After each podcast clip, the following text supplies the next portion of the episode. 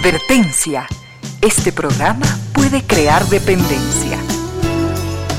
Dependencia de la buena música, del comentario oportuno, del momento poético, de las voces que siempre tienen algo que decir. Aquí se unen la música y la palabra, con cierto sentido.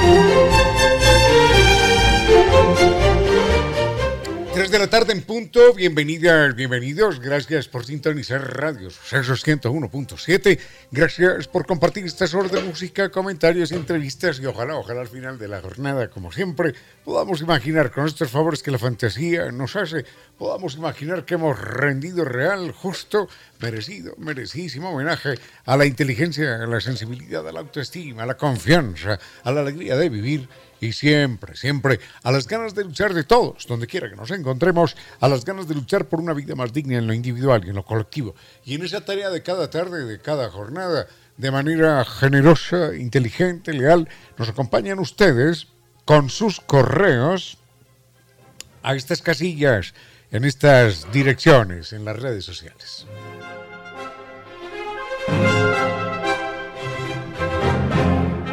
Nuestro correo electrónico es conciertosentidoecuador.gmail.com. En Facebook nos localizan como Concierto Sentido S. En Twitter nuestra cuenta es arroba Ramiro Díez. Y en Instagram arroba Ramiro Díez Velázquez.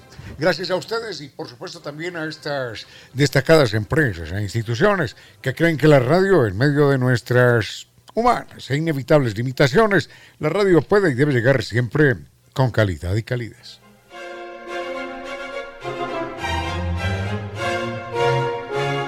Tours es un equipo de profesionales extraordinarios que conforma una agencia de viajes, Tours, que tiene más de 12 años de experiencia conduciendo grupos por todo el mundo. Y nos invitan en este mes de febrero, falta poco, a este carnaval mundialmente famoso, que es el Carnaval de Oruro. Este es un viaje lleno de baile, de diversión, de música, de recuerdos imborrables, con guía acompañante desde Quito vamos a vivir la experiencia de la Capadocia boliviana, un lugar increíble en el Valle de la Luna. Vamos a conocer lo que es el Salar de Uyuni, vamos a caminar sobre ese Salar de Uyuni, que es el espejo natural más grande del mundo. En este viaje vamos a, incluir a Copacabana, La Paz, Machu Picchu, Lima, el Cusco y obviamente el Salar de Uyuni, también en la mejor época del año.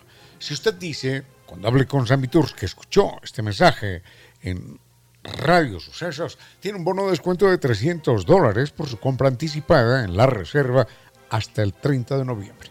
Pregunte por los viajes internacionales 2022 y por los paseos semanales. Los puede llamar al 600 2040.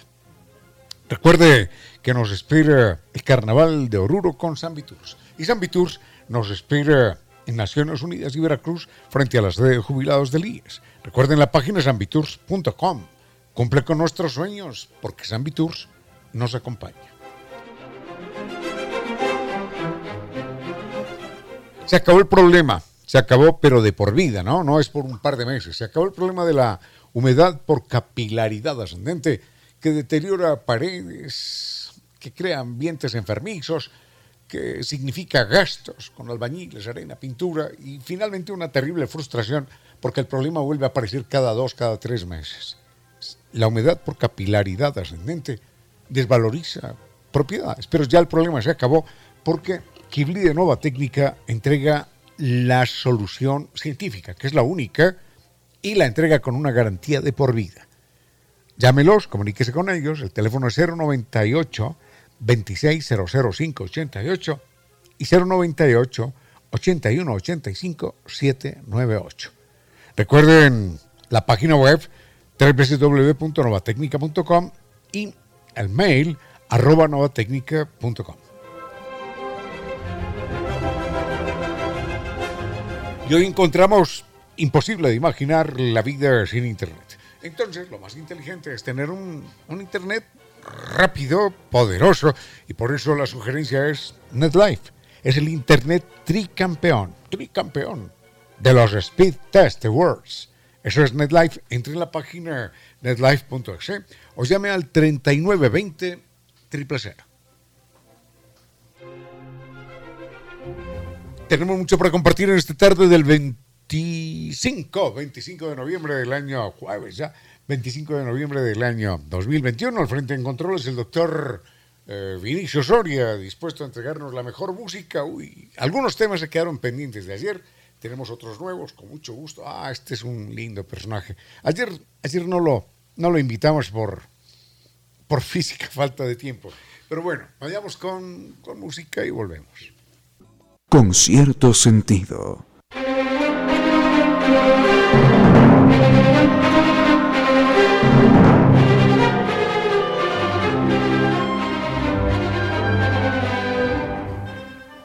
Se nos quedó un tema pendiente y con esto creo que lo cerramos. Y es que estábamos hablando de que cada pueblo tiene una forma de humor distinto. Mm, de hecho, eh, en nuestro país, que es tan pequeñito, tan pequeñito, encontramos que hay un humor eh, costeño, un humor guayaquileño, y hay un humor serrano, que es totalmente distinto. Es otra sensibilidad, otra percepción, otra manera de armar eh, la ironía, o la burla también. Eh, y de idéntica manera, bueno, si en un país tan pequeño tenemos estas distintas formas de hablar, de, hacer humor, imaginemos lo que sucede en espacios más, más amplios. Obviamente no vamos a decir cuál es la diferencia de humor entre un árabe y un inglés porque son, son culturas bien distintas.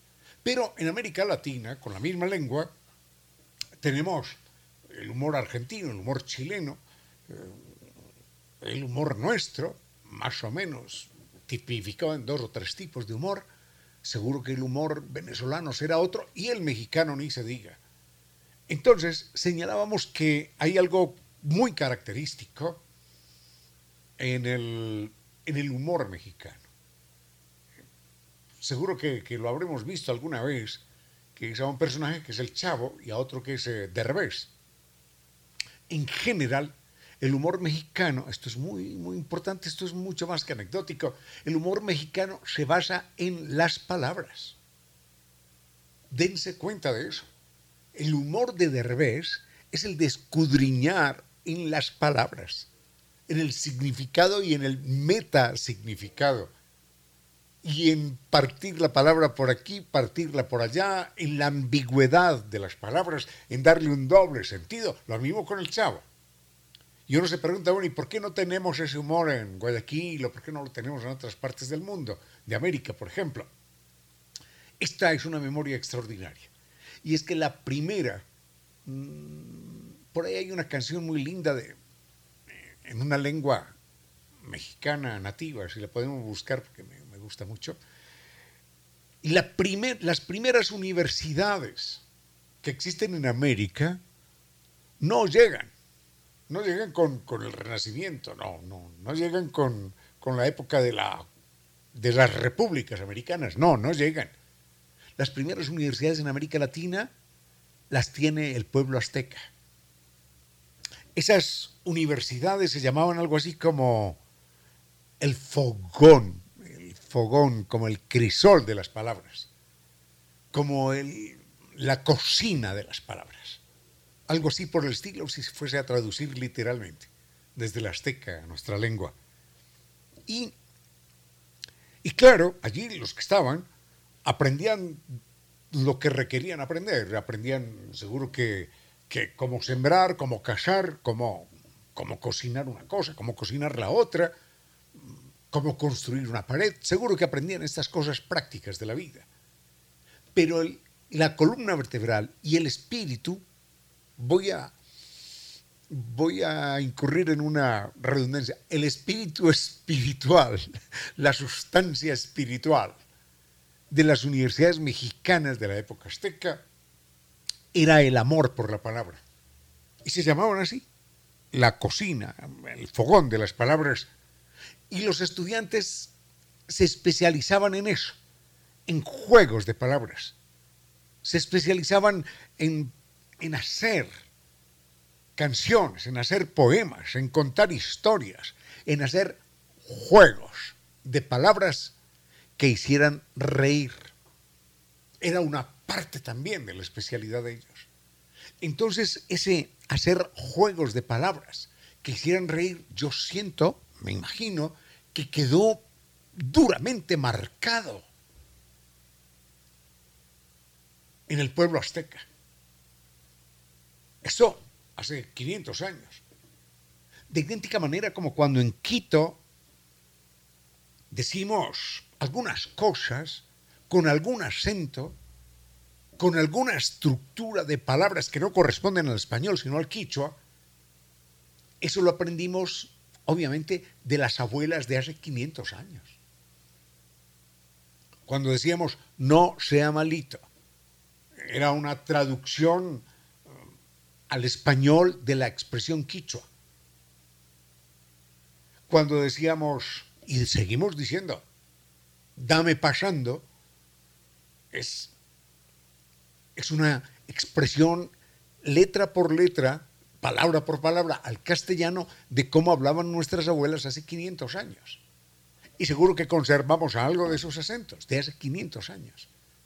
De idéntica manera, el pueblo mexicano, después de 500 años, con todas las influencias y los vaivenes históricos, sociológicos y demás, sigue conservando ese ADN en la memoria de lo más característico, veamos esto, de lo más característico del, pueblo del pueblo mexicano. Ah, muy bien, muy bien, muy bien, muchas gracias. No, esto es, muchas gracias. A mí esta, esta canción me encanta, me encanta. Gracias, Vinicio, gracias, dice, mejor, mejor poner esta canción que se llama La Chauchita, que es de, de este gran cantante nuestro, eh, Terán. Entonces, esa manera de hablar, esa manera de poner la voz chillona, si nos damos cuenta, que tiene inclusive aquí el intérprete, eh, un poquitito chillona, un poquitito elevada. La chauchita, la chauchita, esto es bellísimo. Esto nos demuestra que las lenguas, morir, morir, no mueren. Es posible que ya no las hablemos de idéntica manera que hace 500 años, pero van dejando sus expresiones allí fosilizadas y vuelven a resucitar. Escuchemos esto como un claro ejemplo de lo que estábamos señalando. Con cierto sentido.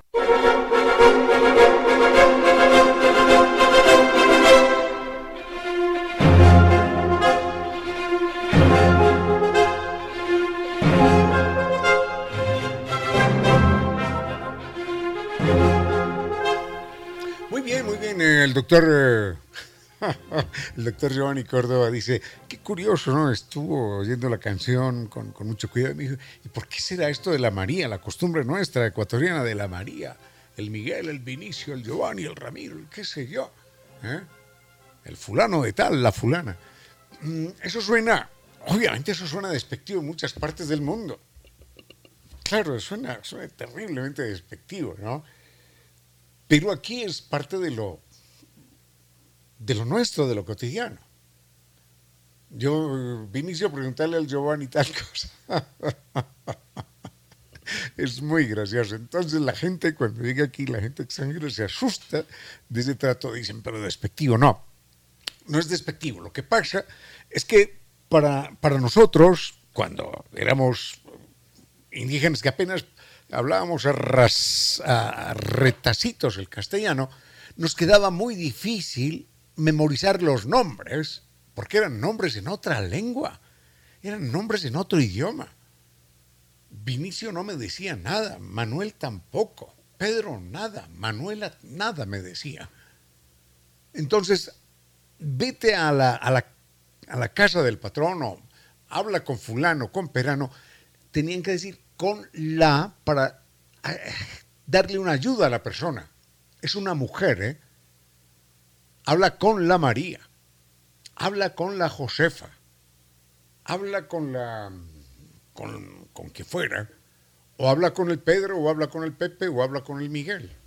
Porque ese la o él ayudaban a identificar a la persona. Esa es la teoría que existe en términos lingüísticos.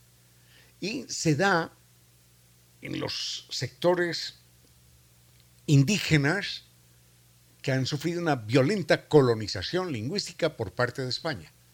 Para poderse ajustar, para poder adivinar ese nombre, a quién correspondía, le daban una ayudita más. Habla con la, entonces era más fácil. Ah, la es una mujer.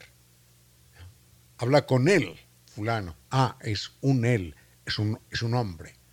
Esa es la teoría que dan los lingüistas para explicar el la y, el la, y el e, y el él. Mm, después, depende de quién lo use, y el tono ya se convierte en algo despectivo. El fulano de tal, la fulana de tal, pero esa es otra historia. Pero en principio era un elemento que ayudaba a identificar al español, al conquistador, al colono. ¿Es un hombre o es una mujer? Vayamos con música, veamos esto. Ah, sí señor, enseguida, enseguida haremos una, una breve comentario, una breve referencia a Charles Darwin, porque se nos quedó. Ayer estaba cumpliendo años Charles Darwin y que sepa Charles Darwin que lo queremos inmensamente.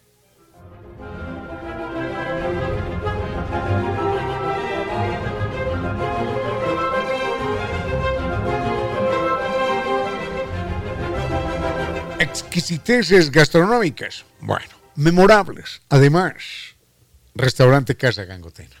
No se diga más. Es la opción perfecta con su concepto de cocina mestiza Visítelos directamente en su bello restaurante, es bellísimo. Viva esa experiencia allí directamente. O también, si está en plan de no me muevo, no salgo, muy bien. Puede hacerlo desde la comodidad de su casa y lo ordena a través de la página web www.casagangotena.com o se comunica con el 097 999 5.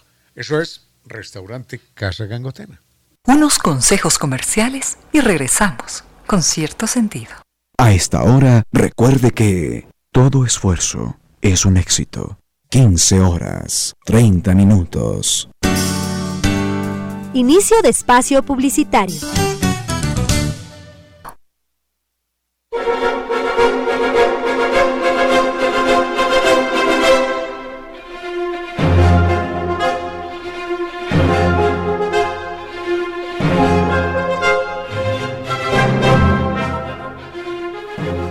De continuar con otros temas pendientes, quisiera recordar que ayer eh, justamente estábamos eh, mencionando lo de, lo de Charles Darwin. Bueno, no, ayer lamentablemente no lo mencionamos.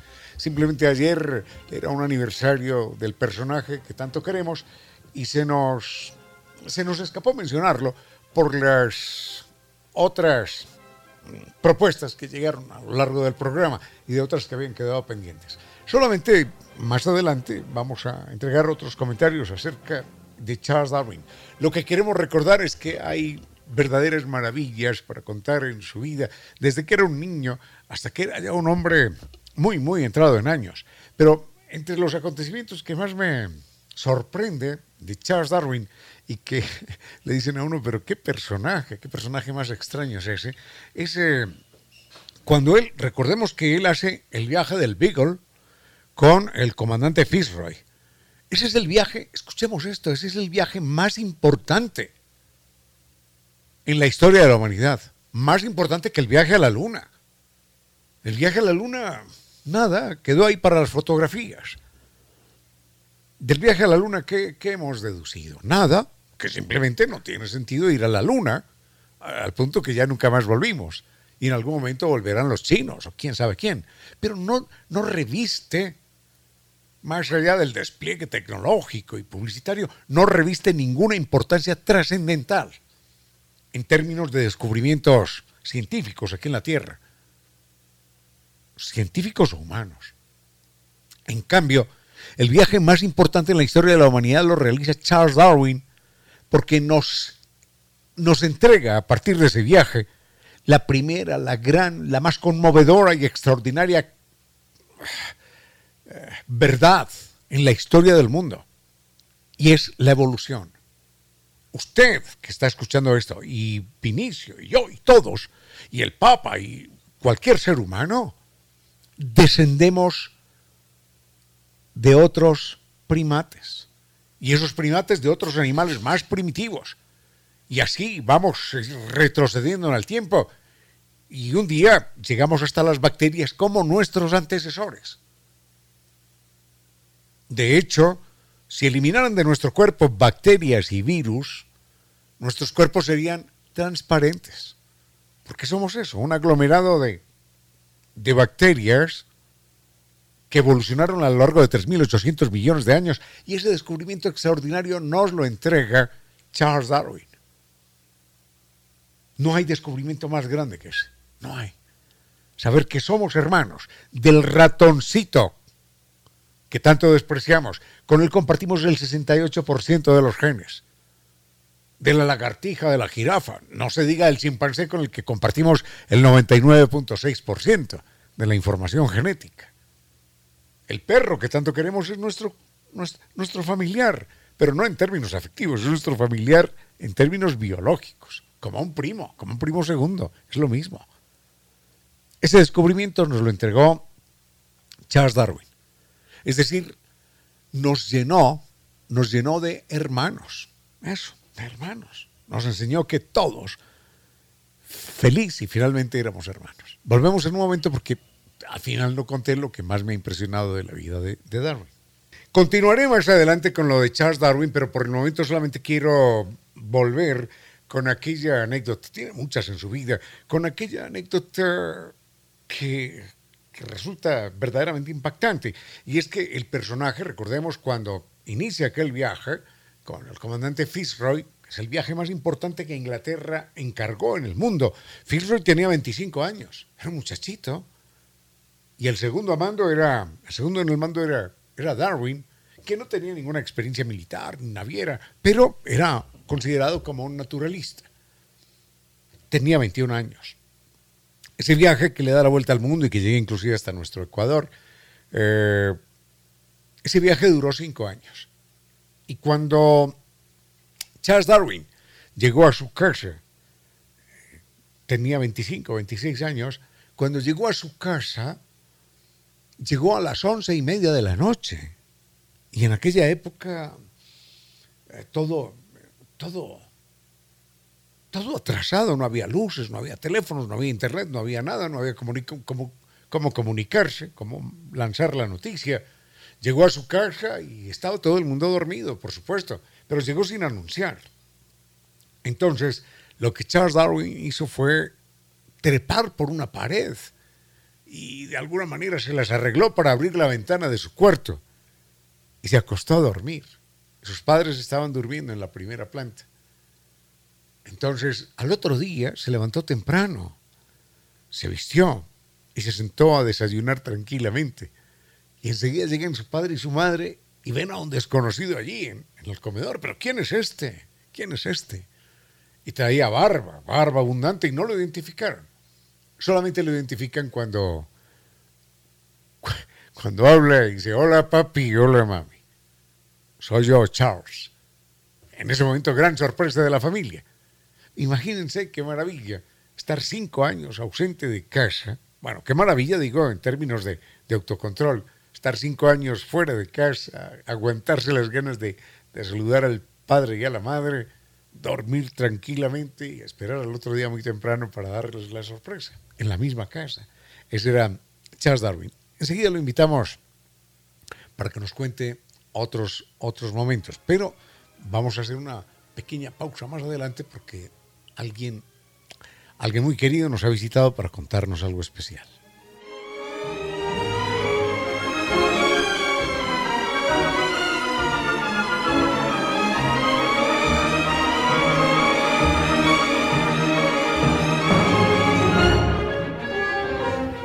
La humedad por capilaridad ascendente lo sabían, lo sabían los griegos, lo sabían los egipcios, lo sabe todo el mundo. Es una afección que lastima las paredes, las descascara, termina destruyéndolas, no hay pintura que sirva, no hay cemento en cantidad alguna, ni arena, ni albañiles, no hay nada que solucione ese problema porque es un fenómeno electroquímico. Y esa humedad seguirá subiendo por la pared sin importar lo que usted haga. Seguirá subiendo y descascarando y desvalorizando y enfermando a la gente.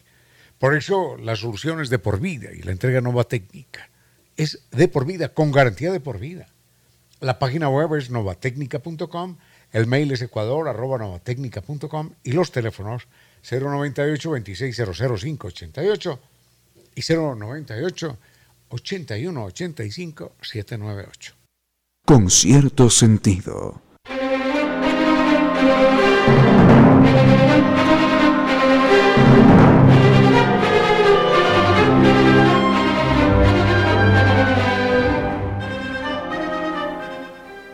Cambio drástico de tema, cambio drástico de tema y debo señalar que, que estoy conmovido y que estoy indignado, a más no poder, cuando escucho que en nuestro país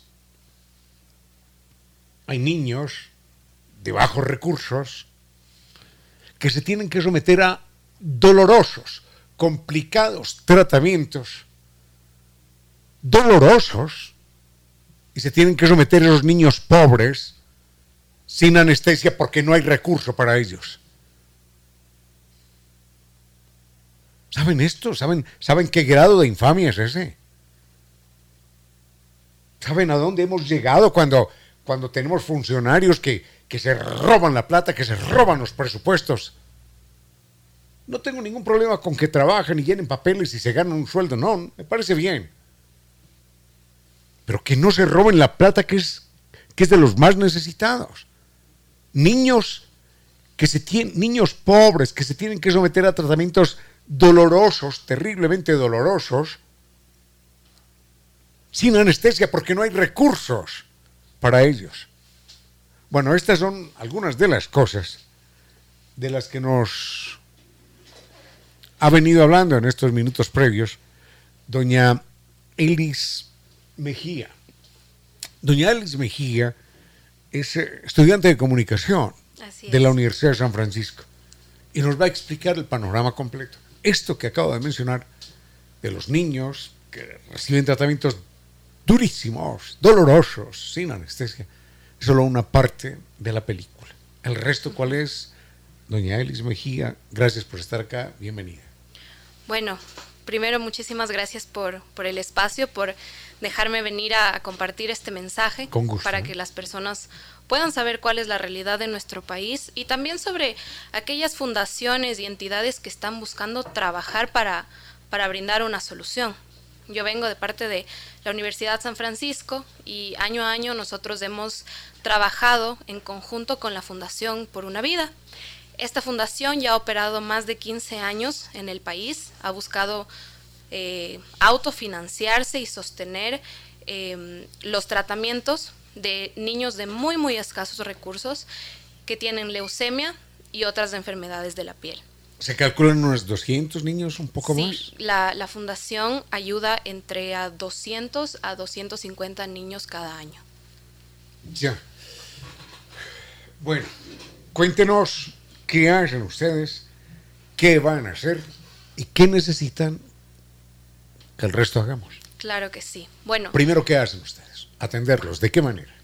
Sí, nosotros como, como universidad entendemos que para estas familias debe ser muy, muy duro atravesar esta situación porque cuando un niño se enferma en una casa en la que hacen falta recursos, toda la familia se ve muy, muy afectada. Entonces, nosotros entendemos que todos los días puede llegar a ser pueden llegar a ser muy difíciles para toda la familia y especialmente para estos niños. Entonces, nosotros por Navidad hacemos un agasajo navideño en el que em, buscamos los medios, cada uno de nosotros hace posible el poder enviar a cada uno de estos niños una canasta navideña en la que en conjunto con, la fundación lo tramitamos y, y, podemos mandar ciertos regalos, no solo para los niños, sino también para sus hermanos, sus padres, sus madres. Y por suerte hemos tenido algunas empresas que se han, se han unido, afortunadamente. Em, si es que personas que están escuchando esto quisieran unirse a esta donación de productos para esta canasta, se pueden contactar con el 099 64 Un segundito lo, vamos, un segundito lo anotamos. 099 claro que sí. 099 64 85 380. Muy bien. Y podemos coordinar.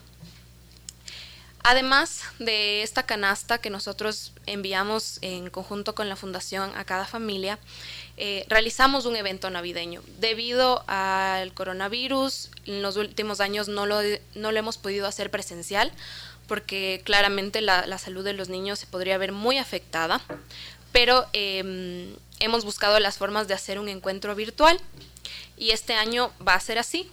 El evento se dará a cabo el 8 de diciembre a las 6 de la tarde. Vamos a, a hacerlo vía Zoom dentro de la universidad. Y para nosotros es también bastante difícil porque algo que nos, nos encantaba de estas épocas era cuando estábamos dentro de la presencialidad el poder compartir con estos niños, sacarles una sonrisa. Y algo que nosotros siempre hemos dicho en la universidad era como traer a Disney World por un día para estos niños donde el resto del año es tan, tan complicado y tan doloroso. Entonces, eso es lo que hemos eh, estado haciendo con la universidad, con la carrera de comunicación y en general con la, con la Facultad de Comunicación y Artes Contemporáneas. Vayamos por partes. Usted dice, las empresas deben sumarse a esto. Eh, ¿Qué tipo de productos reciben? ¿Qué tipo de productos esperan? ¿Qué tipo de productos necesitan?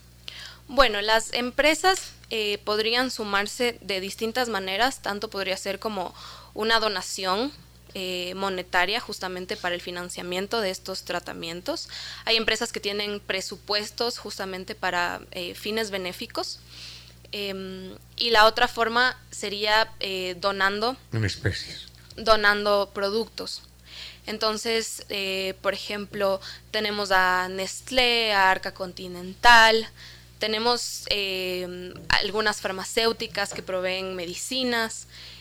Em, y eso es, e, es muy importante porque vamos construyendo una, una canasta que además de llevar la cena navideña, eh, podemos darles un, un, lindo regalo, un lindo, em, un lindo momento a la familia. ¿Desde cuándo existe esta fundación? Desde hace 15 años, más de 15 años. La ventaja, bueno, no sé si hablar de la ventaja, pero digamos que hay un elemento importante y es que si la leucemia es detectada en las fases más tempranas, tiene un alto grado de posibilidad de ser satisfactoriamente atendida, curada. Así es. Así es. ¿Cuáles son los, los primeros síntomas en los niños? Realmente es es muy complicado porque cada organismo es diferente y se puede detectar de diferentes maneras. Em, lo, importante es que podamos eh, buscar las maneras de, aportar justamente a estas fundaciones, a estas entidades que ayudan a estos niños de escasos recursos a detectar y a tratar estos estas enfermedades que bueno en este caso no es solo la leucemia sino enfermedades generales de la sangre ya. El teléfono es fundamental repetirlo, ¿no? Para que no nos quedemos en like. 099 648 5380. 099 648 5380. Los empresarios ecuatorianos que puedan sumarse a esto, personas privadas también, que puedan sumarse a esto, mil gracias. ¿eh? van a calmar angustias, hambres, dolores, sufrimientos De, de, alrededor de 250 niños y de sus familias alrededor que ven llegar el día a día. No es la Navidad, no. Ven llegar el día a día con terror. Así es. Cada, cada 24 horas, cada vez que abren los ojos, se inicia una película de terror. Esto no es que a ver qué va a pasar el próximo. No, no, no. Es, todos los días. Y la pregunta, no sé si me paso de ingenuo, pero ¿el gobierno qué hace al respecto? Perdóneme. La verdad es que la fundación es una organización, una como como no recibe ninguna ayuda estatal, ¿no? De parte del conocimiento del que tenemos los estudiantes de la universidad, eh, no conocemos al respecto.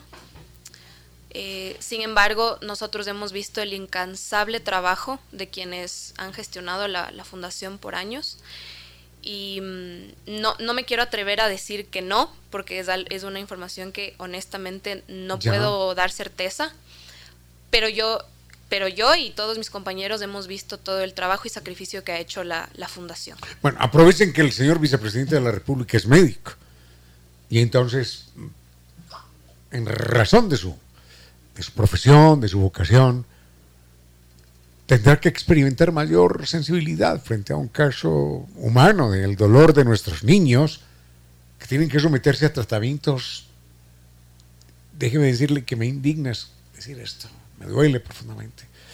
Se me quiebra la voz de niños nuestros, pobres, que no tienen para los analgésicos.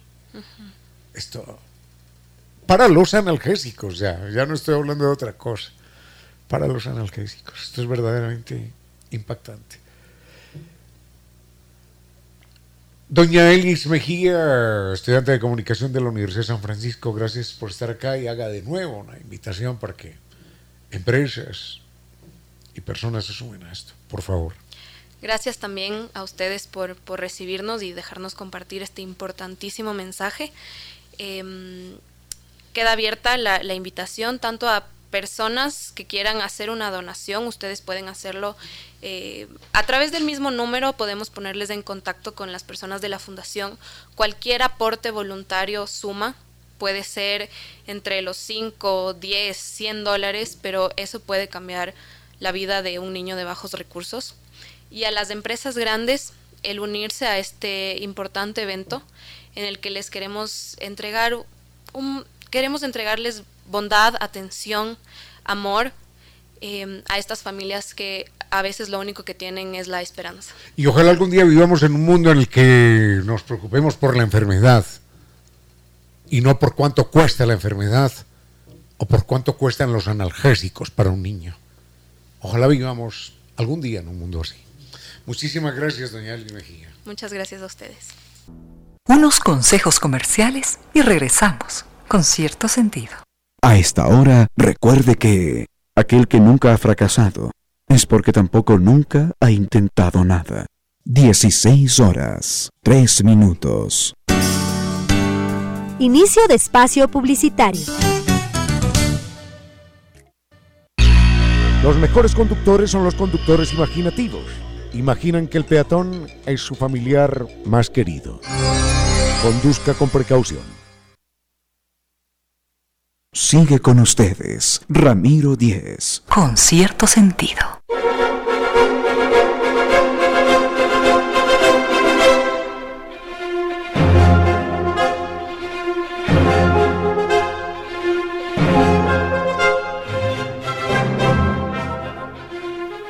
En un momento con Charles Darwin. Habíamos comentado cómo él, después de un viaje de cinco años, llega a su casa de manera secreta, clandestina, trepa a las paredes a las once y media de la noche, espera que su padre y su madre despierten el otro día y lo encuentran a él desayunando en el comedor con una gran sorpresa, porque quién será ese barbudo que está ahí sentado y era su hijo, lo identifican apenas por la voz.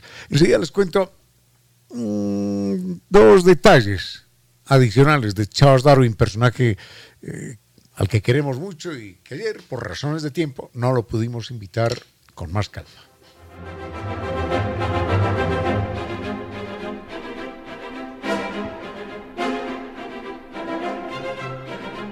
Viajes, viajes, bueno, los que se dio, los que se dio Charles Darwin dándole la vuelta al mundo, claro que sí, estando en nuestro país, pero viajes hay muchos ahora.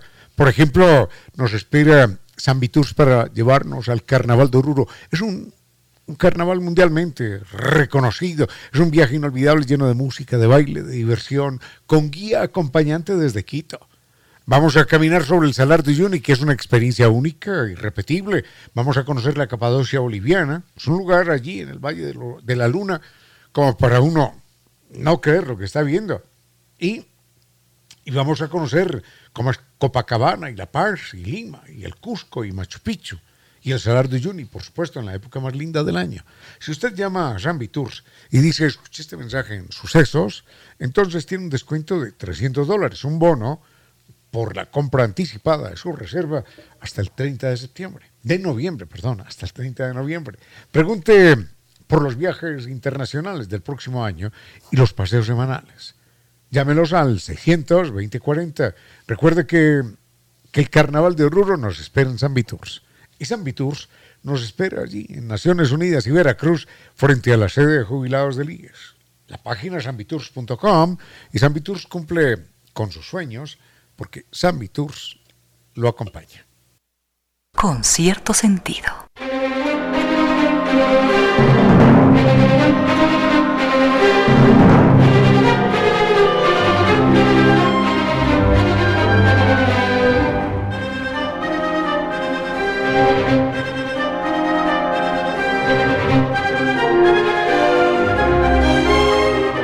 Rápidamente un comentario acerca de Charles Darwin y creo que vamos a dejar ahí al personaje para pasar con otros temas.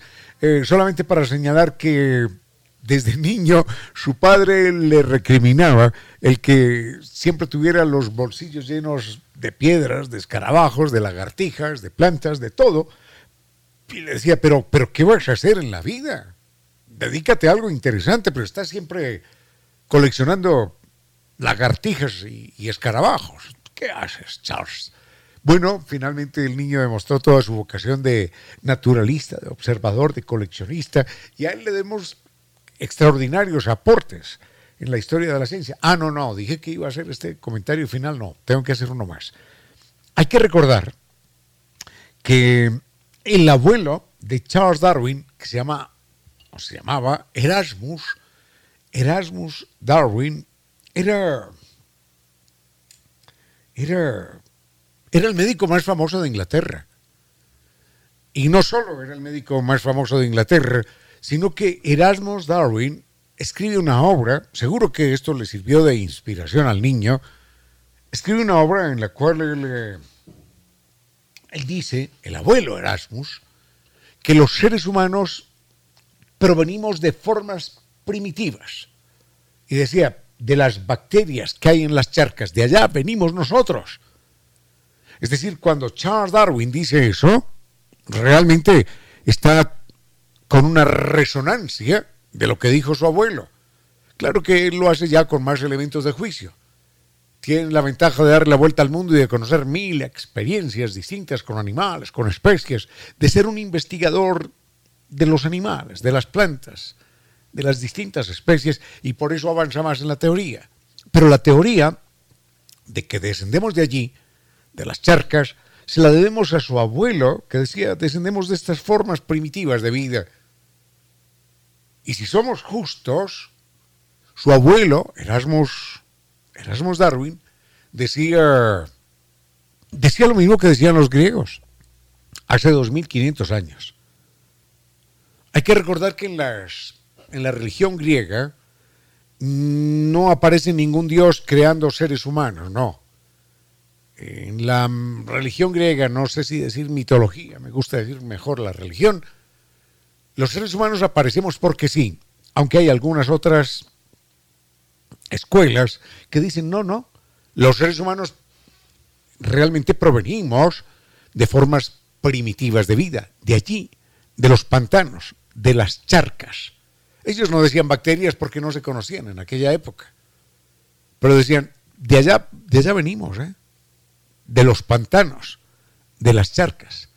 De allá venimos los seres humanos, cambiando, cambiando, cambiando, evolucionando. Lo decían los griegos hace 2500 años. Ya lo decía el abuelo de Charles Darwin y finalmente Charles Darwin termina por demostrarlo. Volvemos en un momento, dije que no iba a hablar más de Darwin, pero sí necesito contar algo más. En silencio, ese rayo de luz que entra por su ventana quiere decirle que a esta hora la música y los comentarios se disfrutan con cierto sentido. Sigue con ustedes, Ramiro Díez. Con cierto sentido.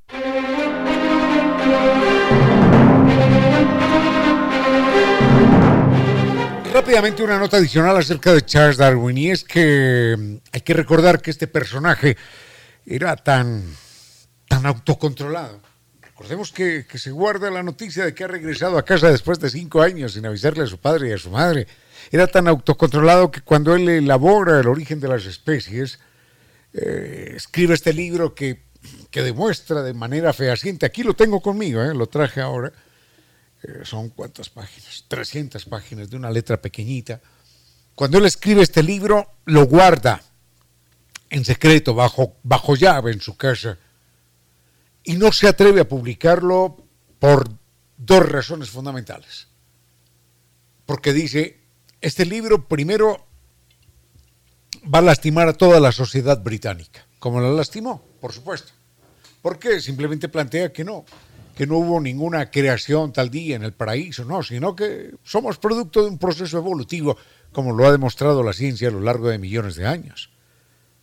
Entonces, no sé cómo hacer para enfrentar esto con la sociedad británica. Y lo peor, decía él, enfrentar a mi mujer. Mi mujer es una mujer de profundas convicciones religiosas y ella no soportaría que yo hiciera este planteamiento. Pero un día llega un hombre muy joven, que tiene unos 15, 20 años menos que él, llega, él se guarda este, este secreto, lo guarda durante 35 años. ¿Saben lo que es eso? Usted tiene hoy el gran descubrimiento, el gran descubrimiento científico, y lo guarda durante 35 años. Imagínese eso. Bueno, eso, eso fue lo que hizo Charles Darwin con la teoría de la evolución. Y un día, un joven, pum, pum, toca la puerta de su casa. El señor Darwin, señor, vengo aquí con, con todo el respeto que usted me, me merece a decirle que yo he viajado por algunos países del mundo, por el oriente, y tengo, tengo esta inquietud. Y es que los seres humanos descendemos de otras especies y que todas las especies que hoy conocemos descienden a la vez de otras. Aquí tiene mi estudio. Entonces Darwin lee aquello y dice, pero, pero si es mi libro, es mi teoría. Y entonces enseguida sale disparado al, editor y le dice, mira, acá tengo mi libro, no puedo seguir guardando silencio sobre esto porque, porque va a quedar el señor Wallace como el descubridor. Y, y en efecto, él publica el libro a toda prisa, y acá, acá tengo el libro, El origen de las especies, y en el origen de las especies, él reconoce que el señor Mr. Wallace, George Wallace, es co-descubridor de la teoría de la evolución, de la evolución mejor. Hoy por eso, hoy se le rinde un homenaje a Wallace y se habla de la teoría de Darwin y de, y de Wallace. Enseguida les cuento, hay mil, mil, mil, mil, mil detalles extraordinarios en este libro, pero enseguida les cuento solo un detalle de lo que él narra acerca de algo que, que nos imaginamos que no tiene importancia. Las hormigas. ¿Qué historias importantes podrían contar las hormigas, Vinicio? No, ninguna. No, ya lo vamos a ver. Unos consejos comerciales y regresamos con cierto sentido. A esta hora, recuerde que si los hermanos se pelean, los devoran los de afuera. 16 horas, 30 minutos. Inicio de espacio publicitario.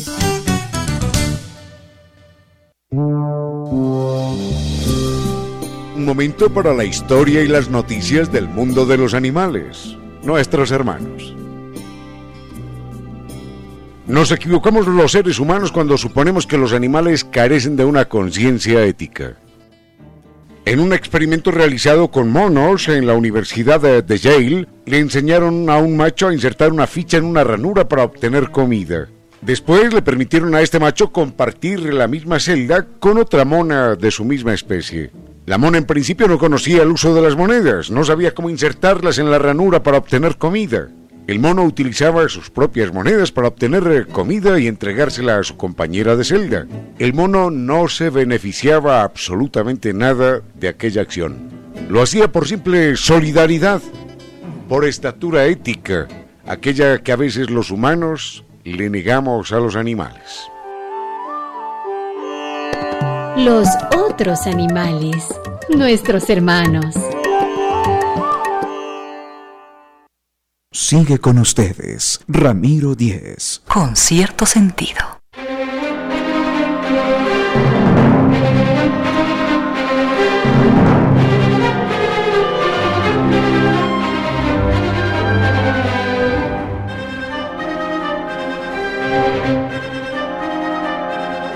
Ninguno de nosotros, ni en el más delirante de los estados, podría imaginar jamás eh, el mundo sorprendente de las hormigas.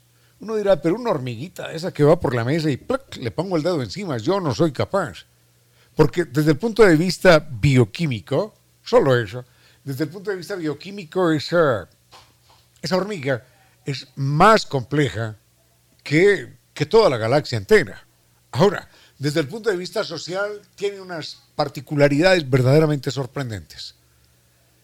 En Suiza, en Inglaterra, en Francia, en España, en la Amazonía nuestra, en la Amazonía ecuatoriana, quién sabe dónde más, seguro que en muchas otras partes del mundo, existen hormigas esclavistas.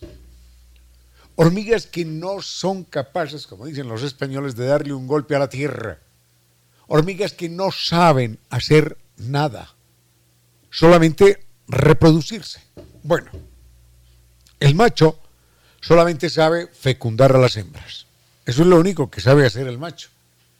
Y las hembras, lo único, pero lo único que saben hacer es capturar hormigas de otra especie y convertirlas en esclavas. Lo más extraordinario es que las hormigas esclavizadas aceptan ser esclavas. Cuando se da la invasión de las hormigas esclavistas contra las hormigas esclavas, no hay ninguna guerra, ninguna pelea.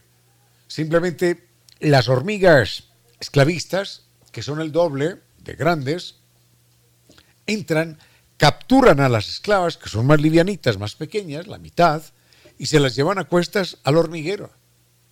Y allí, listo, la hormiga esclava no vuelve a salir. Nunca, nunca, nunca, nunca jamás vuelve a salir del hormiguero. Entonces, es increíble, pero las... En algunas especies salen, pero en casi ninguna, en otras no.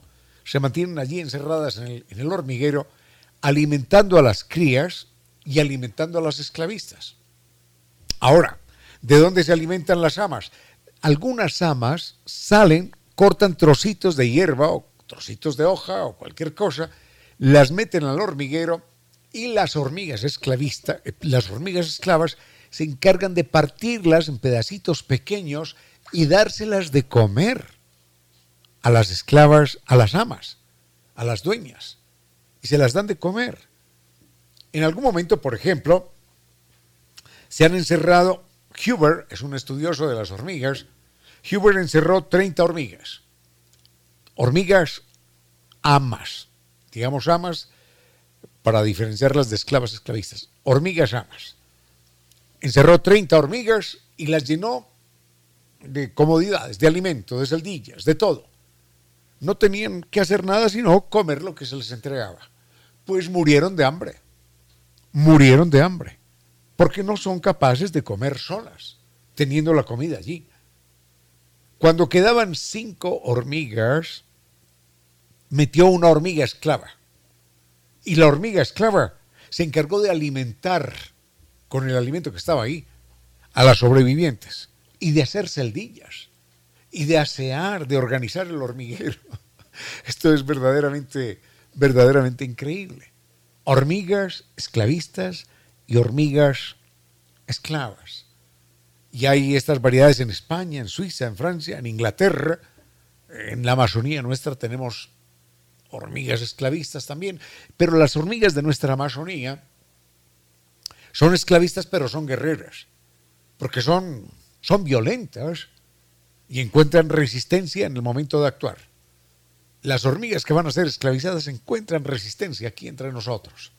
Pero finalmente las otras, que son el doble de grandes, las, las dominan, no sé cómo las controlan, las inmovilizan y se las llevan cargadas. Ahora, a veces, esto es increíble, a veces hay hormigas que se creen, ¿qué será? Hay hormigas de las esclavistas, de las amas, que salen del hormiguero cargadas por dos o tres hormigas esclavas. Las sacan a pasear, pero las sacan en andas, ¿no? En carro, venga, venga. Y las llevan paseando. ¿Para qué y por qué? No se sabe. Y a veces también salen hormigas esclavas de estos, de estos hormigueros, hormigas que nunca salen a ninguna parte por ningún motivo, salen hormigas esclavas con las esclavistas, con las amas, con las dueñas, salen a cazar pulgones, porque las hormigas tienen una práctica que podríamos llamar de, de ganadería. Y es que hay unos animalitos pequeños, pulgones, que se los llevan al hormiguero y allí crean como una especie de caldo de cultivo y el pulgón, cuando lo acarician, suelta un líquido como una leche.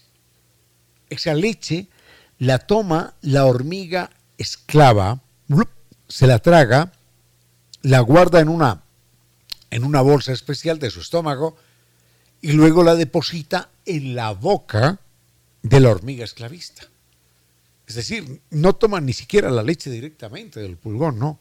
Se la tiene que tomar la hormiga esclava como intermediaria.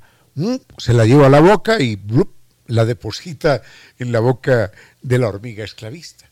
Son hormigas absolutamente incapaces de todo. De cuidar a sus larvas, de alimentarse ellas, de todo, de todo, son incapaces. Si desapareciera la especie de las esclavistas, Perdón, si desapareciera la especie de las hormigas esclavas, desaparecería la especie de las hormigas esclavistas. Vayamos, vayamos con música y volvemos en un momento. Con cierto sentido. Soy plenamente consciente de que esto que voy a narrar acerca de Charles Darwin ya lo he comentado en algún otro programa, pero es que vale la pena para completar el cuadro. Y es que hay que recordar que aquel viaje lo realiza Charles Darwin con Fitzroy, el capitán Fitzroy del, del Beagle, y entre los dos compartieron durante cinco años ese camarote. Entonces se dice que nunca antes, nunca después en toda la historia de la humanidad, ha habido dos seres humanos tan distintos, tan antagónicos, compartiendo un espacio en paz, tranquilamente, durante tanto tiempo. Y es que Fitzroy era un personaje clasista, que consideraba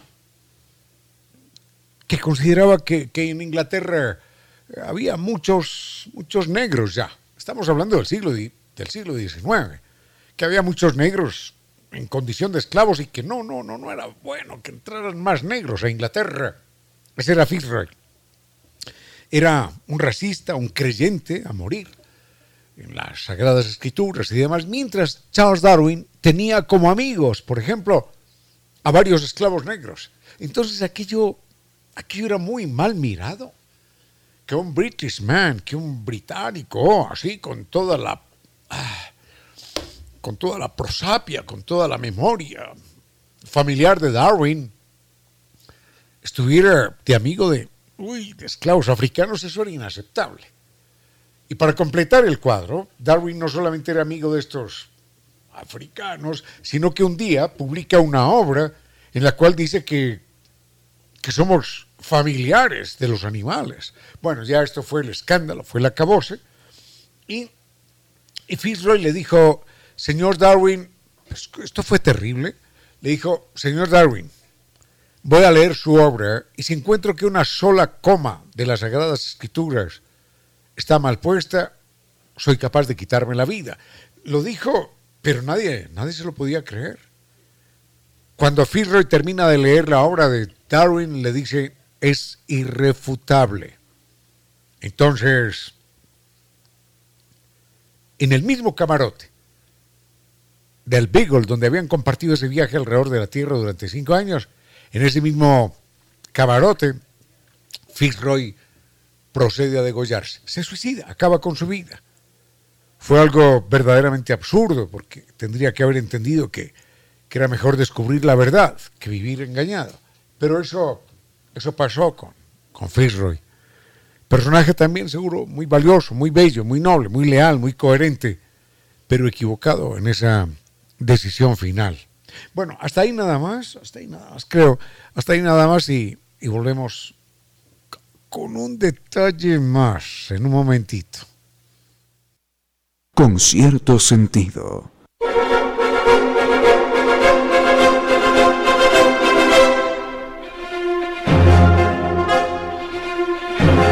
Alguien me pregunta por el escritor eh, eh, premio Nobel de este año. Debo señalar que nunca lo he leído, pero en la revista Rocinante aparece una nota cortitita que la vamos a compartir. Dice, Abdul Razak Gurnak nació en Zanzíbar, un archipiélago frente a la costa de Tanzania, y nunca consideró la posibilidad de ser escritor. Ah, bueno, a propósito, allí mismo en esa isla nació Freddie Mercury, de quien recordábamos algo en estos días. Nunca se me ocurrió, dijo en una entrevista, no era algo que pudieras decir cuando eras pequeño. Quiero ser escritor, ¿no?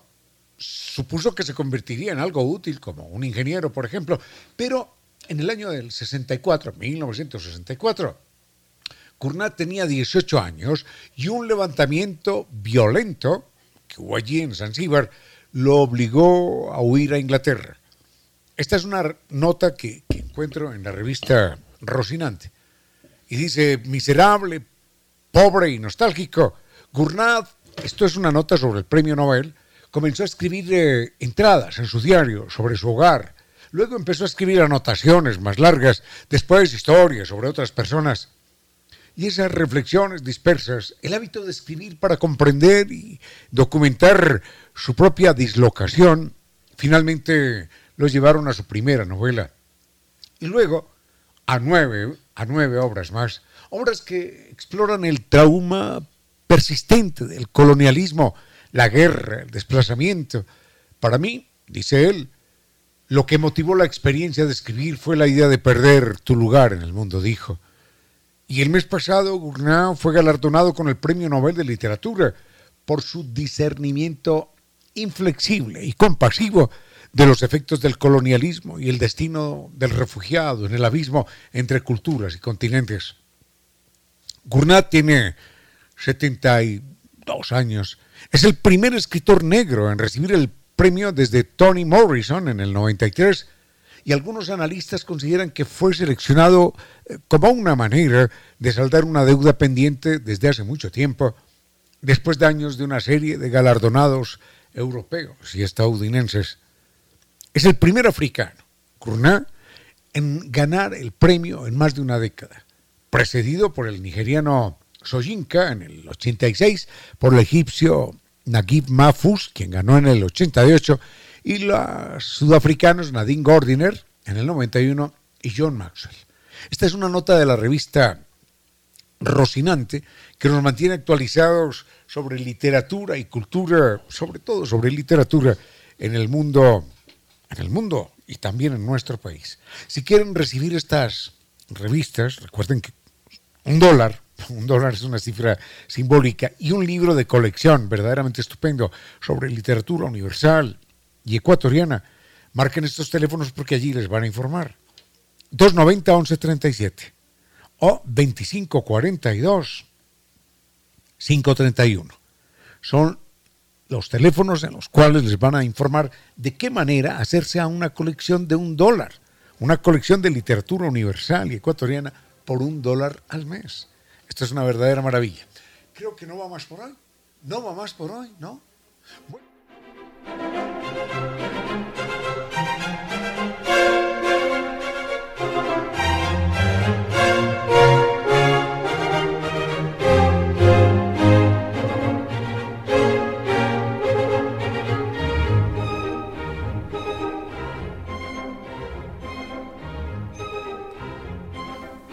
muy bien. Miren esto. Este dato nos lo pasa doña Reina Victoria, que empieza enseguida su programa de vuelo de música y palabras. Y, que hoy está cumpliendo años, ¿ah? Así que ya estamos aquí todos borrachos, borrachos, con mucho vino, con mucho... ¿Qué son esos licores tan raros, hombre, que están sirviendo nada? Una simple gaseosa y un pastelito para compartir el cumpleaños de Doña Reina Victoria Díez, que soy. Nos alegra mucho a todos, nos alegra mucho la vida. Doña Reina, como usted es la que sabe realmente, la que sabe la historia de la canción que va a sonar, por favor viene y la presenta, sí, porque para no, para no confundirme. Seguro que sí, muchas gracias Ramiro, gracias a cada uno de ustedes queridos amigos con todos sus mensajes, con todo su cariño.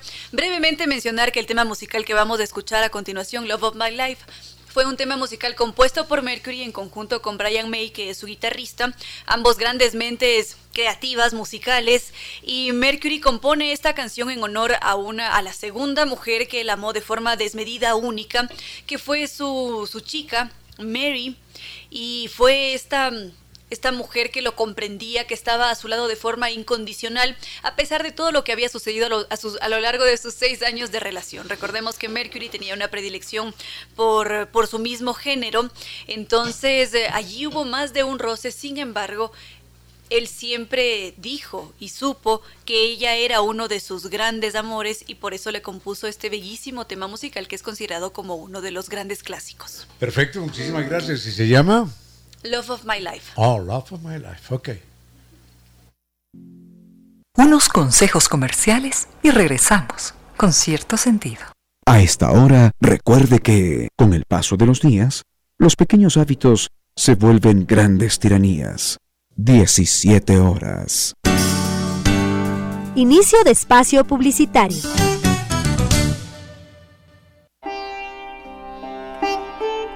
Defender los derechos de los otros es lo mejor de nosotros, los humanos. Artículo número 13. Un animal muerto debe ser tratado con respeto.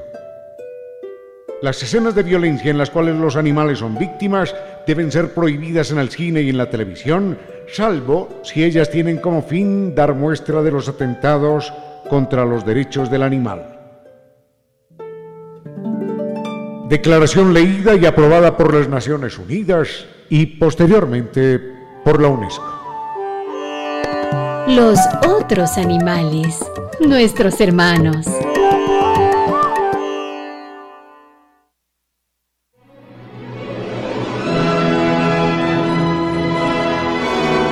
Y ahora bienvenidos todos a un vuelo de música y palabra. Bienvenidos a este espacio con cierto sentido con Reina Victoria Díaz para que disfruten de un vuelo de música y palabra.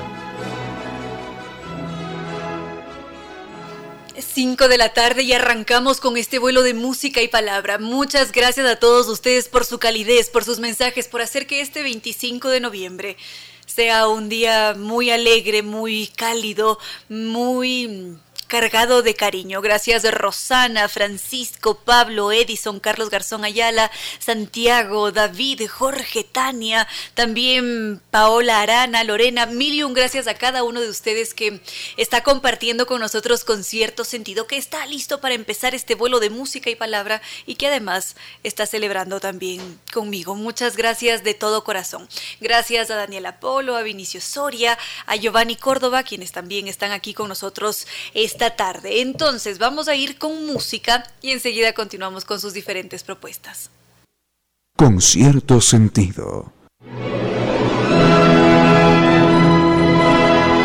Gracias a Fabricio que está conectado desde Madrid, España, también Shirley García desde Ambato, Jess Sebastián, Alejandro, Daniel Mauricio Oña Rivas, quien nos escribe desde Noruega. Qué alegría tan inmensa. Muchas gracias a, a, todos ustedes por compartir esta tarde, noche para algunos. Bueno, vamos con los libros. Esos libros que siempre lo que hacen es hechizarnos, nos parecen muy atractivos. Otros quizás sienten un poco de repelús cuando se encuentran con un libro y dicen esto no es para mí. Pero el secreto de los libros para que nos encanten es dejar que ellos nos atrapen de una u otra forma, con diferentes lecturas logramos acercarnos a ellos. Parecería que no, de buenas a primeras, pero finalmente cuando descubrimos la magia que se encierra dentro de un libro, porque más adelante nos abre las puertas a una diversidad de universos, todo cambia y desde hace mucho tiempo atrás siempre nos hemos dejado cautivar por las historias. De allí viene esa atracción principalmente, porque siempre ha habido alguien más que nos cuenta una historia. Desde hace miles de noches atrás nos hemos reunido entre grupos sociales para relatarnos historias. Podía ser nuestra propia historia o quizás la de otro. Y esto definitivamente ha hecho que tengamos una predilección por escuchar esos relatos. Entonces, en un principio eran estas historias orales que eran de la misma localidad, quizás de un pueblo lejano o de un pueblo cercano que se contaban en diferentes idiomas y había muchísima diversidad, por supuesto. De allí también, de este arte de contar historias, de este gusto que tenemos por escucharlas, que haya nacido el teatro, porque teatro significa el lugar para mirar. Entonces el teatro pasa a ser un lenguaje audiovisual, nos cuentan una historia y nos sentimos profundamente cautivados, nos hipnotizan esas historias de una forma distinta a como lo haría un libro definitivamente, pero al mismo tiempo son las palabras conjugadas con los movimientos del cuerpo, con la interacción entre los personajes, las que terminan por cautivarnos, hechizarnos y nos hacen vivir esa historia de una forma distinta. Ya más adelante empiezan a aparecer las primeras formas de escritura en donde se va a un paso más allá porque es otra forma de relatar una historia, es otra forma de conectar con nosotros y no solamente eso, permite inmortalizar, porque la palabra muchas veces se pierde porque contamos una historia, se la lleva el viento o quizás se queda un hijo, un nieto con esa historia, pero más adelante quién sabe y desaparece.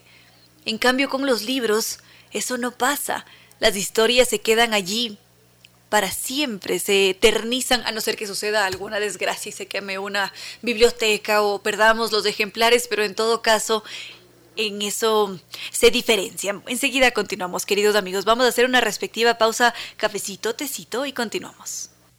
Con cierto sentido. Gracias también a David Nicolalde por sus mensajes, Sergio, María Clara Vallejo, Ricardo Rivadeneira, mil gracias a todos, mucha gratitud siempre. Ahora estábamos centrados en los libros, cómo nos dejamos cautivar con las historias. Decíamos que en algunas ocasiones sentimos este, esta mm, sensación de disgusto o de poca atracción hacia los libros, pero cuando empezamos a conocer su historia todo cambia, o cuando dejamos que ellos de alguna manera nos absorban a nosotros, todo cambia, porque tienen esta gran historia de miles de años, son cientos de miles de historias que han logrado sobrevivir gracias a la existencia de esos libros, y no solamente eso, son historias fantásticas, las que residen también en una página. Entonces, en 100 páginas podemos vivir 10 vidas distintas, conectarnos con diferentes personajes, transportarnos hacia otras épocas. Leer es es un bálsamo en esta vida, leer es verdaderamente magnífico. Y en este punto, queridos amigos, me gustaría que todos nosotros pensemos en los individuos que llegaron a escribir en su momento, que pensemos en esas mujeres que tuvieron o que querían escribir y que no podían hacerlo por las diferentes restricciones, prohibiciones que había en sus respectivas épocas. Entonces, para hacerlo, tenían que escribir con un seudónimo, o muchas veces eran capturadas y vistas como unos enemigos o como seres que cometían barbaridades porque esto no iba acorde con las normas del momento. Entonces, siempre hay que centrarse en esos personajes que se encuentran detrás de la escritura de esas historias que tanto disfrutamos. Y ahora nos vamos a ir a un, a un tema musical y mientras tanto vamos a pensar en esas mujeres que tuvieron que luchar para poder publicar. Y además voy a aprovechar para revisar sus mensajes. Muchísimas gracias. Con cierto sentido. Queridos amigos, vamos entonces con estas mujeres que nos estábamos imaginando, con esos seres que mm, tuvieron que esconderse para poder escribir o tenían que inventarse que eran hombres para poder publicar. Mujeres detrás de las letras.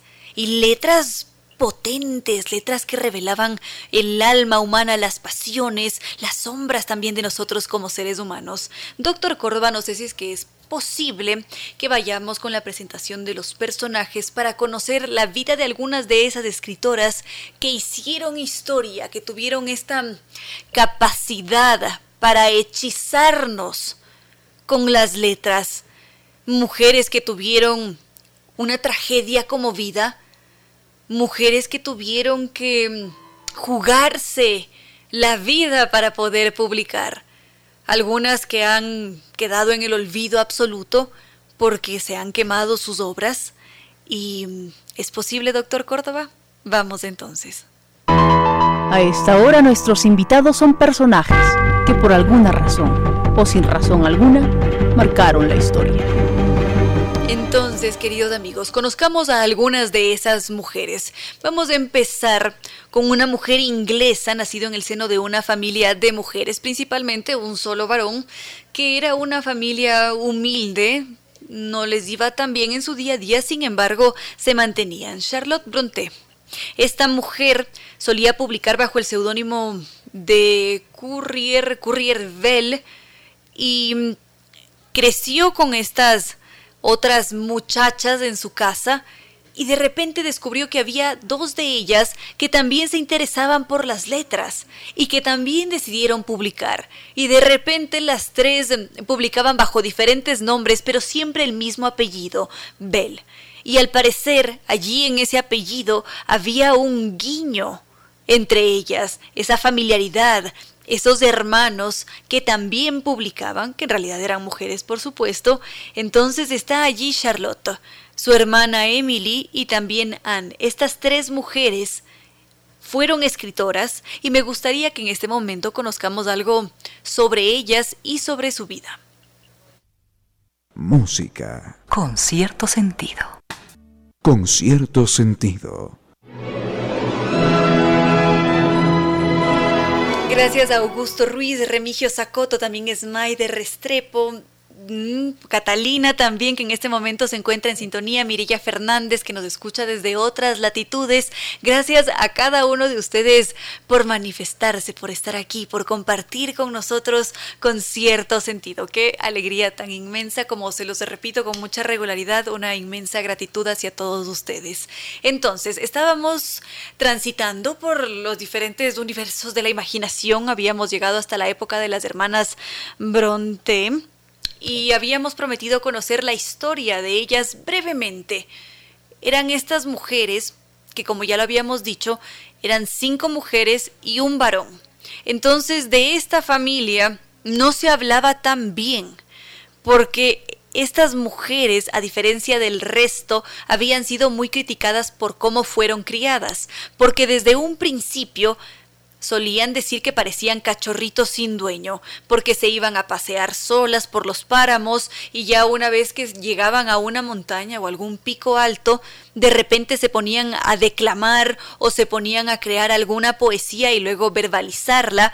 Entonces esto desconcertaba mucho a todos y no comprendían por qué ellas se dedicaban a la creación y por qué en otras ocasiones solían dedicarse a, a leer todos sentían que estas mujeres tenían que dedicarse a las tareas domésticas, entonces eran vistas como seres extraños, huraños, un tanto salvajes por andar por los campos, y los libros definitivamente no eran su competencia. Entonces, como se esperaba tanto de ellas, todas las virtudes domésticas, ellas eran muy criticadas. Sin embargo, si es que ellas crecieron de esa manera, fue porque hubo una ausencia de la presencia materna. A muy temprana edad quedaron huérfanas de madre, y las dos hermanas mayores también partieron a temprana edad porque mm, sufrieron con tuberculosis. Entonces su crianza fue muy distinta. Crecieron siempre al lado del padre y ese padre se encargó de alguna manera de llevarlas por ese camino de las letras, de permitirles leer una u otra historia. Entonces, ya ahora que tenemos más o menos el contexto, una idea de cuál fue el entorno de estas hermanas, conozcámoslas a ellas tres, a las tres hermanas que se convirtieron en escritoras. Con cierto sentido. Recibimos mucho cariño desde Argentina, desde Brasil, desde nuestro lindo Ecuador y sus diferentes mm, provincias, zonas. Muchas gracias a todos por compartir con cierto sentido. Entonces continuamos con las hermanas Bronte. Tenemos que situarnos en esta época victoriana. Eso es sumamente importante porque fue un tiempo riguroso en donde de repente había estas tres muchachitas que eran vistas como una verdadera vergüenza eran la vergüenza de la familia Bronte porque eran diferentes. Ellas leían poemas de Byron o novelas de Walter Scott, o de repente se ponían a debatir sobre asuntos políticos, entonces eran seres muy em, atrevidos porque expresaban sus opiniones y esto era algo que no funcionaba en aquel entonces en pleno tiempo victoriano. Y en sus planes, al parecer, no estaba como prioridad número uno casarse.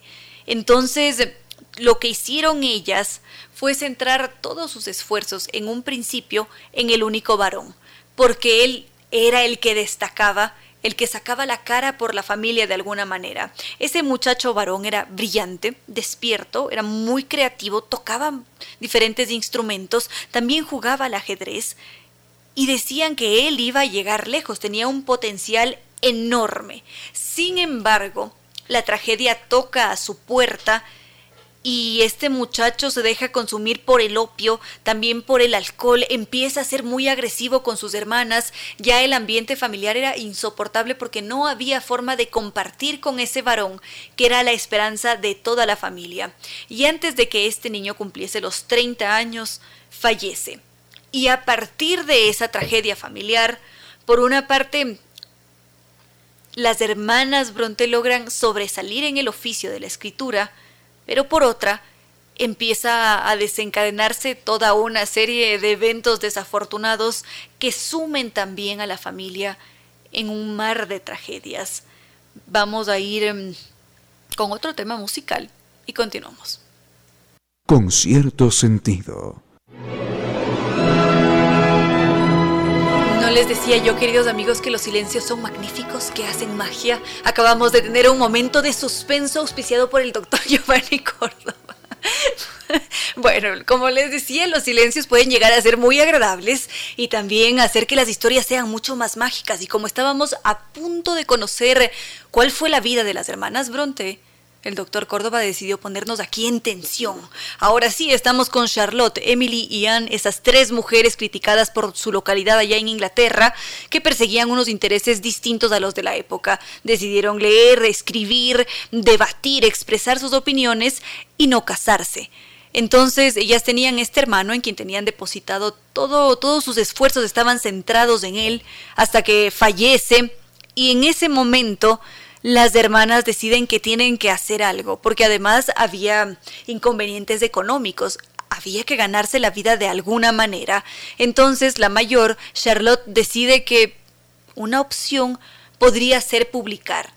Intenta hacerlo como mujer, no funciona, es criticada, mal vista, le cierran la puerta una y otra vez, hasta que mm, dice, ¿por qué no?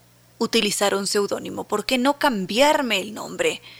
Y entonces ella empieza a publicar en 1846 Prueba Suerte bajo el apellido Bell y mm, le fue muy bien.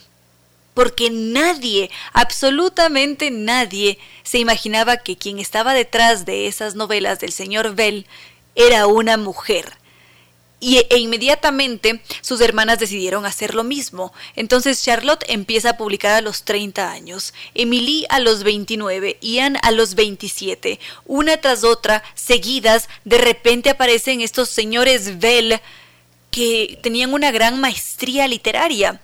Entonces sabían cómo expresar los deseos ocultos, hablaban sobre sueños, sobre amor, y esto desconcertaba a los lectores. Causaba sensación, por supuesto, y es más, todos comentaban, ¿será que quizás quien esté escribiendo es Charles Dickens, pero bajo un seudónimo, porque busca un estilo distinto? Y luego decían, no, no puede ser porque no se apega tanto al estilo que tiene Dickens. Otros decían, podría ser una mujer, sin embargo, decían que era eh, imposible porque una mujer no tenía la capacidad para escribir de esa manera, para revelar la naturaleza humana. Entonces, el primer gran éxito de Charlotte Bronte fue esta obra Jane Eyre, en donde está allí la pasión, donde se destapa el alma humana. Y por ese motivo ella logró cautivar y mantenía a todos en tensión, muy interesados en qué es lo que iba a suceder. Pero enseguida podríamos centrarnos en este título en particular, Jane Eyre, porque fue una de las grandes obras y es considerado como uno de esos clásicos indispensables. Con cierto sentido. En esta tarde de jueves nos habíamos centrado brevemente en la historia de las hermanas Bronte, quienes se dedicaron a crear, a publicar y tuvieron gloria. Ellas ya eran consideradas como unas solteronas, no se veían como mujeres atractivas, además dicen que solían criticarlas bastante por su apariencia, pero lo que ellas hicieron fue dedicarse a la pluma, ese era su oficio, y empezaron a ser reconocidas no como ellas, no como las hermanas Bronte, sino como los hermanos Bell. Y mm, como les había dicho, tendríamos que pensar en ese evento trágico que se da en la vida de estas hermanas. Fallece el único varón de la familia, el que iba a destacar aparentemente, e inmediatamente comienzan las tragedias, porque él fallece y a los cinco meses habrá sido, ya habían hecho sus publicaciones de respectivas las hermanas Bronte, Emily, que era la de la mitad, muere de la pena, porque fue ella quien se encargó de cuidar al hermano, quien estaba siempre presente a su lado, y de repente cuando fallece su hermano, ella no lo soporta, le bajan las defensas, tiene tuberculosis y fallece a los cinco meses. Luego Anne, la hermana menor, también contrae tuberculosis y fallece. Entonces la única que quedó en pie fue Charlotte. Y cuando estas tragedias se dan en su vida, ella decide hacerlo público, es decir, revelar la identidad de los hermanos Bell. Ante esto, la sociedad evidentemente las criticó, mucho más de lo que ya las criticaba antes. Por otra parte, también recibieron reconocimiento, fama. Es más, Charlotte ya empezó a trabajar como escritora, publicaba en algunas ocasiones, a veces la invitaban a publicar en ciertas revistas, pero esta gloria duró solamente dos años porque, no, dos años, no, siete años, porque Charlotte publica a los 30 y fallece a los 37 años. En ese tiempo ella se dedica al oficio, también se enamora, aparece por allí un señor que la adora, que con quien quiere compartir su vida y termina embarazándose. Y cuando esto sucede, como fue un embarazo tardío, tuvo complicaciones en esa gestación y falleció. Entonces, esa gloria duró poco tiempo, el padre la vivió y también vio cómo después, poco a poco, el nombre de la familia se iba borrando del mapa, desaparecía, ya no tenían esa fama y él también terminó sumido en el olvido. Enseguida podríamos comentar esta novela que les había dicho de Charlotte Bronte. Muchas gracias por sus mensajes a los diferentes Cristians, Leonardo, Nancy Turriago, César Andrés Osejo, también Pablo Rosero, Felipe Ochoa, Junge Samsade. Muchísimas gracias a todos por estar acá, por compartir este 25 de noviembre de 2021 junto con nosotros. Entonces, brevemente, Jane Eyre, esta novela de Charlotte Bronte fue tan afamada y es considerado como uno de esos clásicos que todos deberíamos leer por el tipo de historia que es por los comentarios, por el reflejo de la sociedad que tiene, también por la capacidad que tuvo la escritora para transmitir los sentimientos, para develar esa pasión humana. De alguna manera, nos dicen que por allí se parece un poco el estilo al de Orgullo y Prejuicio de Austen, que quizás es una historia que va dentro del mismo corte.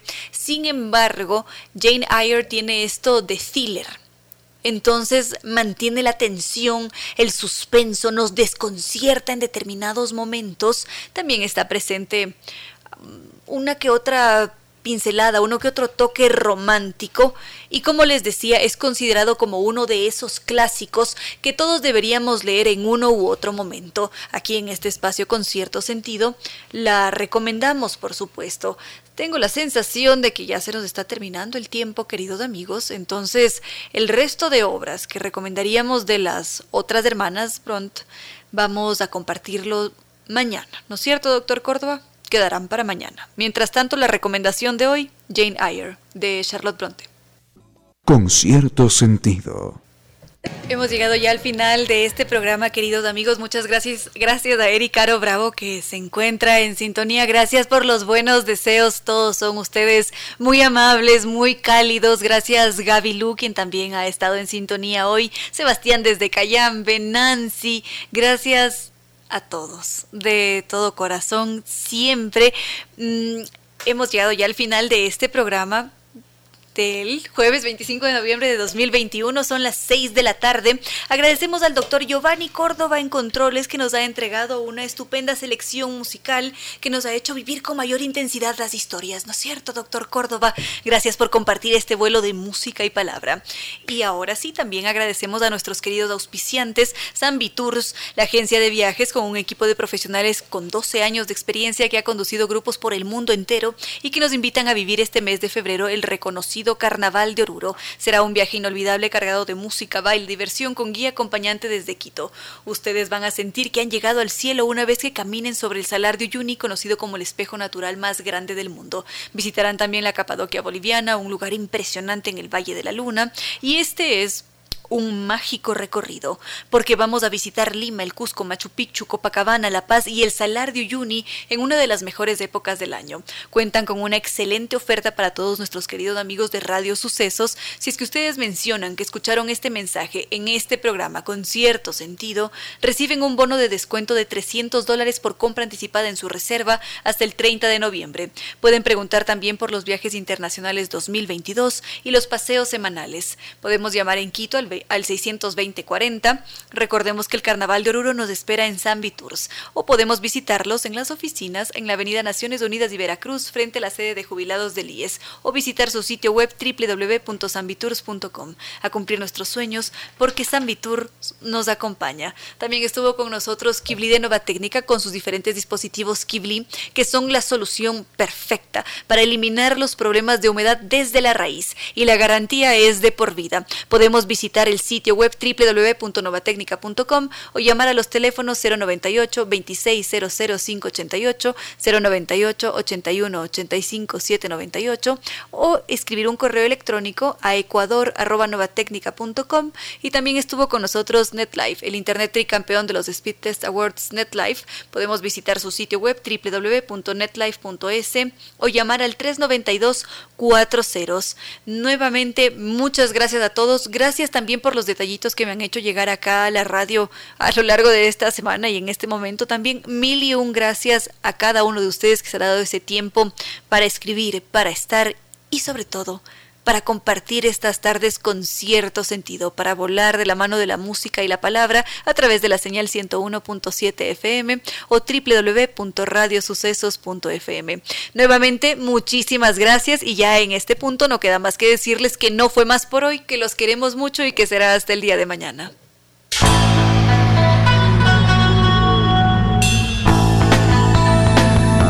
Como dicen es cierto que en la vida no hay casualidades, Piense, ¿por qué escuchó usted este programa? Tal vez escuchó aquello que necesitaba o tuvo la sospecha de esa luz dentro de su propio ser. Una gota de agua, un corazón que late, una semilla en su memoria, un remanso en medio de sus prisas, una voz que aliente su esperanza, una pluma para sus alas. Algo de eso hemos querido ser. Aquí en Concierto Sentido con Ramiro Díez. Y Reina Victoria Díez.